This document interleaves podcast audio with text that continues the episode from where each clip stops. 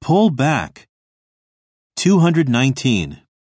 Look, the police officers are pulling back a little. Of course, there are thousands of demonstrators with guns.